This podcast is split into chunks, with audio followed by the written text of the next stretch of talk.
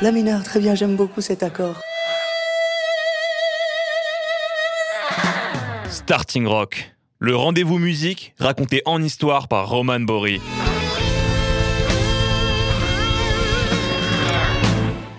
Années 80, ces messieurs trop bien coiffés et leur pop convenu hélice semblent avoir enterré pour de bon le rock, celui qui se vit, qui prend aux tripes. La désinvolture et la provoque sulfureuse des deux décennies précédentes laissent désormais place à un hédonisme ni à mourir. Un coup de boîte à rythme, des paroles insignifiantes au possible sur une mélodie qui sonne à peu près juste. Un clip tarabiscoté, overdosé en couleurs, et hop, un hit de plus. La voix et le charisme ne sont plus requis si la plastique est de rêve. Surtout ne soyons pas trop éhontés, soyons esthétiques.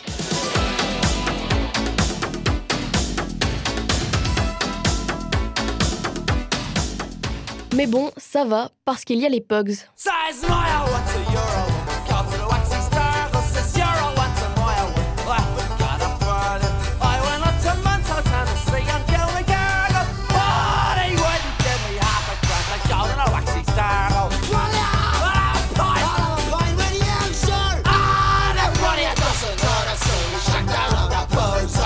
Les Pogs tombent à pic, ils vont à l'encontre de tous les codes du nouveau monde aseptisé de la musique. Avec eux, pas de chichi, sur scène, une flûte et un vieux t-shirt feront bien l'affaire.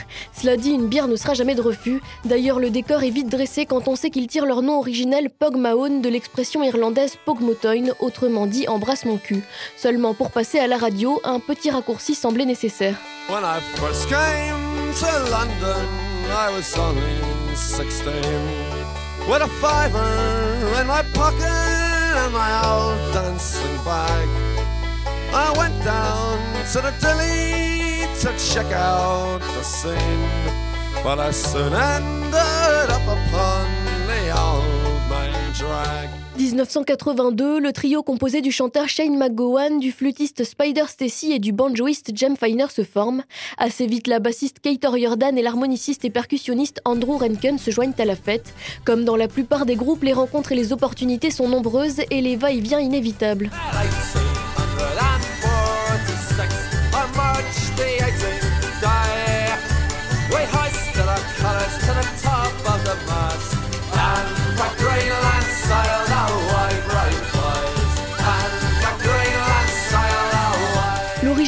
Sans la prétention de faire une musique nouvelle, voilà le charme de ce groupe celtico-punk inspiré par le traditionnel folk irlandais et l'énergie des clashs. Les Pogs se soucient peu des tendances, aucune chance de voir un synthétiseur ou une batterie électronique à leur concert. Eux sont de chair et d'os et jouent jusqu'à suer et s'époumoner sur un banjo, une mandoline ou un accordéon, avec la dose nécessaire de talent et d'irrévérence. Au diable les étiquettes tant que la musique est bonne.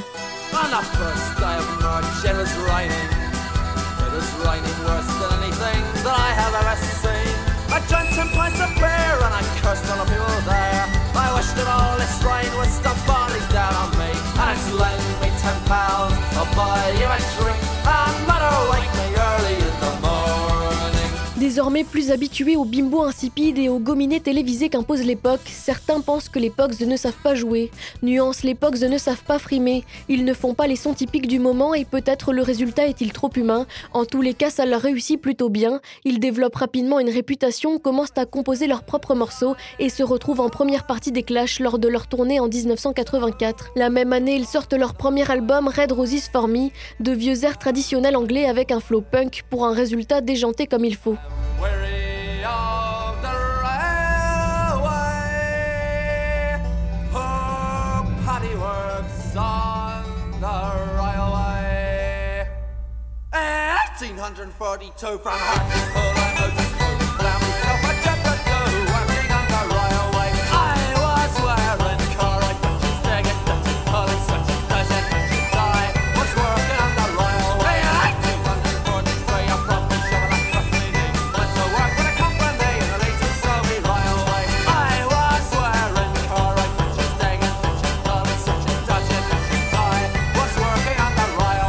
Petite mise à jour un an plus tard, le guitariste Phil Chevron intègre les Pogs qui, aidé par l'un des premiers membres de la scène pub rock, Elvis Costello, enregistre leur deuxième album, Rum Sodomy and the Lash. À travers ce disque, Shane McGowan montre ce qu'il a dans le ventre et la presse le lui rend bien, le qualifiant souvent de poète.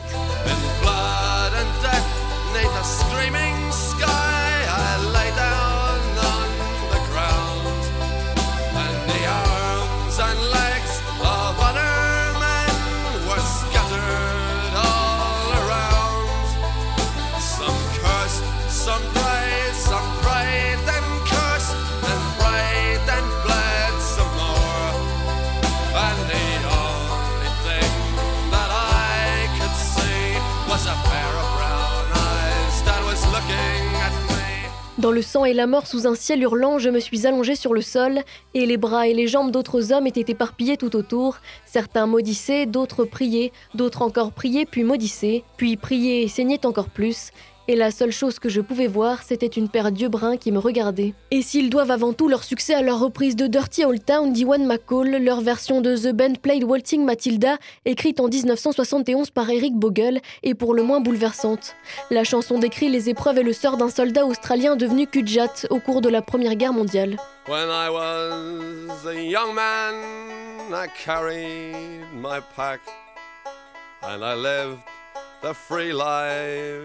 Of a rover. From the Murray's green basin to the dusty outback, I waltzed my Matilda all over. Then in 1915, my country said, son, it's time to stop rambling, cause there's work to be done. So they gave me a tin hat and they gave me a gun. And they sent me away to the war. Encore plus vieux que ce morceau, les Dubliners c'est leur longue barbe, et c'est avec ces pionniers du folk irlandais que les Pogs enregistrent en 1987 The Irish Rover, chanté en duo par Shane McGowan et Ronnie Drew. And the ship lost its way in the flood. And the player of a crew was a just down the two, just myself and the captain's old dog. And the ship struck a rock, oh Lord, what a shock. The boat it was turned right over. Turned nine times around, and the poor old dog was drowned. And the last of the Irish Rover. Musique mixte dit public mixte, alors au concert des Pogs on peut croiser des fans de rockabilly comme de folk ou de punk, et pourquoi pas quelques skinheads au passage. Beaucoup apprécient l'honnêteté et la sincérité du groupe et ne supportent plus la musique qu'ils entendent à la radio. Ces moments forts de frénésie avec le public, les Pogs tentent de les garder en tête lors des enregistrements studio pour conserver l'intensité de la scène. Et la scène pour Shane McGowan, c'est un peu tout ce qui compte. La notoriété postmoderne n'a pas vraiment d'intérêt.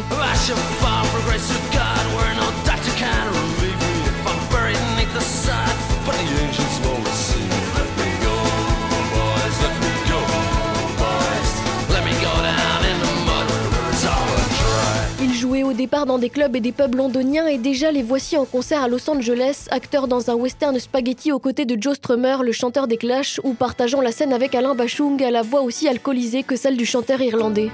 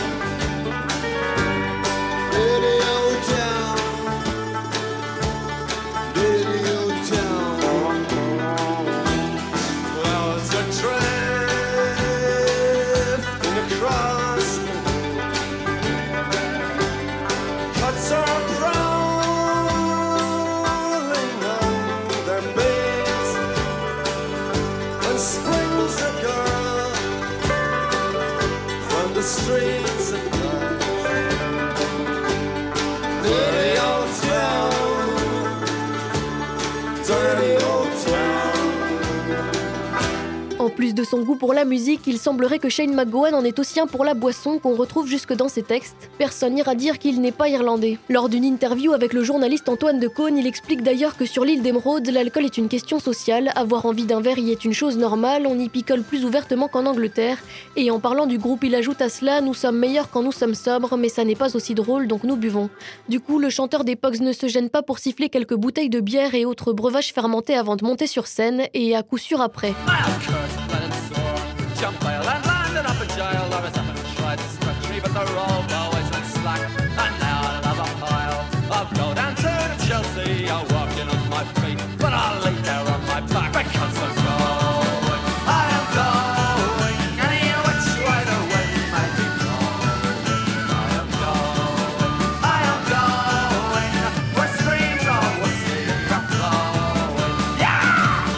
Temps file et chez les Pogs, les peintes s'enfilent toujours au moins à la même cadence. Johnny Depp lui-même est venu prendre la température, verdict, le taux d'alcool diminue rarement dans le sang de Shane McGowan. Et l'acteur américain le sait parce qu'il a expérimenté la chose. En 2021, au Festival international du film de Karlovy Vary en République tchèque, Johnny Depp raconte une anecdote de beuverie avec les Pogs.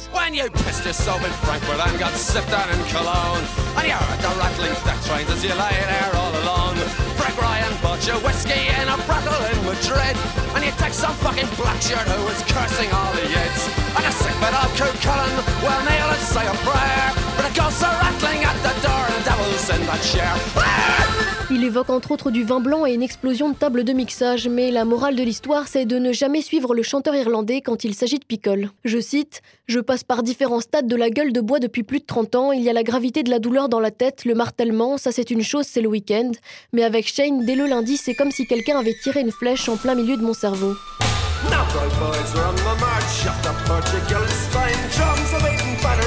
Tell her a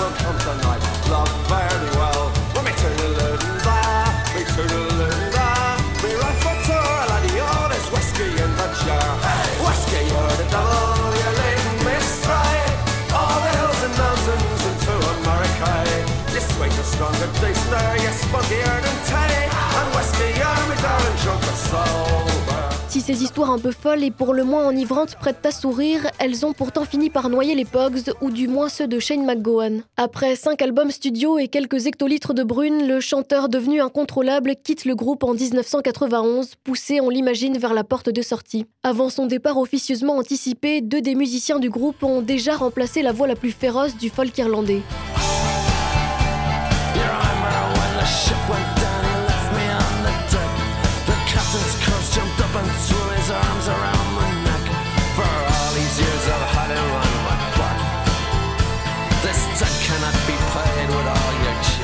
Sans lui, le succès n'est plus le même. Joe Strummer, qui reste tout de même le leader d'un des groupes les plus emblématiques du punk, tente de revêtir la peau de son ami Shane pour finalement passer rapidement le relais à Stacy, le flûtiste. Ils sortent deux albums, mais rien n'y fait. Sans notre cher perturbateur et sa fibre créative, les Pogs ne sont et ne seront plus les Pogs.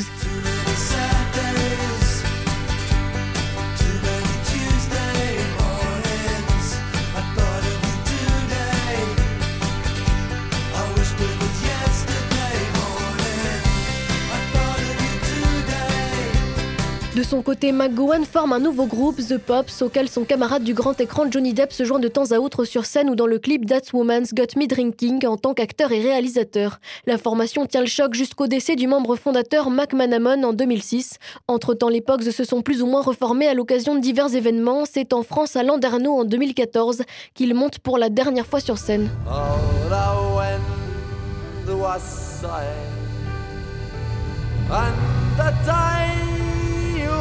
Dying, as the lake lay crying, and his presence fell, and that triangle when jingle bloody jangle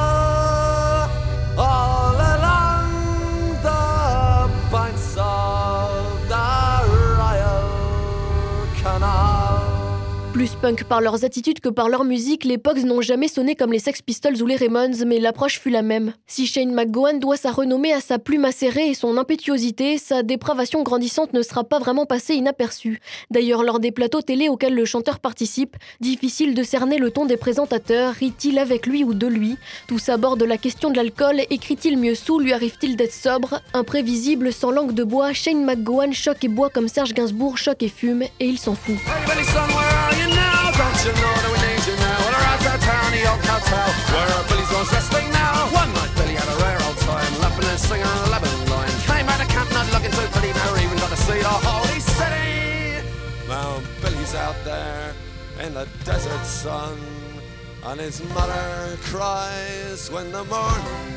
Même ses oreilles en chou-fleur et son inexplicable attractivité auprès des femmes lui donnent un air de Gainsbar. En 2009, après une vie de consommation abusive, il perd ses deux dernières dents, mais apparemment pas son charme. Six ans plus tard, et c'est pas trop tôt, McGowan se fait refaire les ratiches, un tel événement qu'il en fait la même année un documentaire intitulé A Wreck Reborn, une épave renée.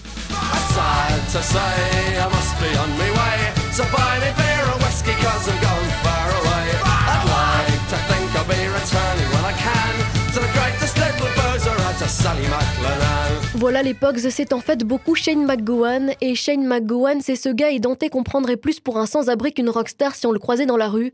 Difficile de croire que notre joyeux ivrogne soit ce parolier de génie et le seul au monde à faire pleurer Quentin Tarantino avec son morceau Fairy Tale of New York, sorti en 1987.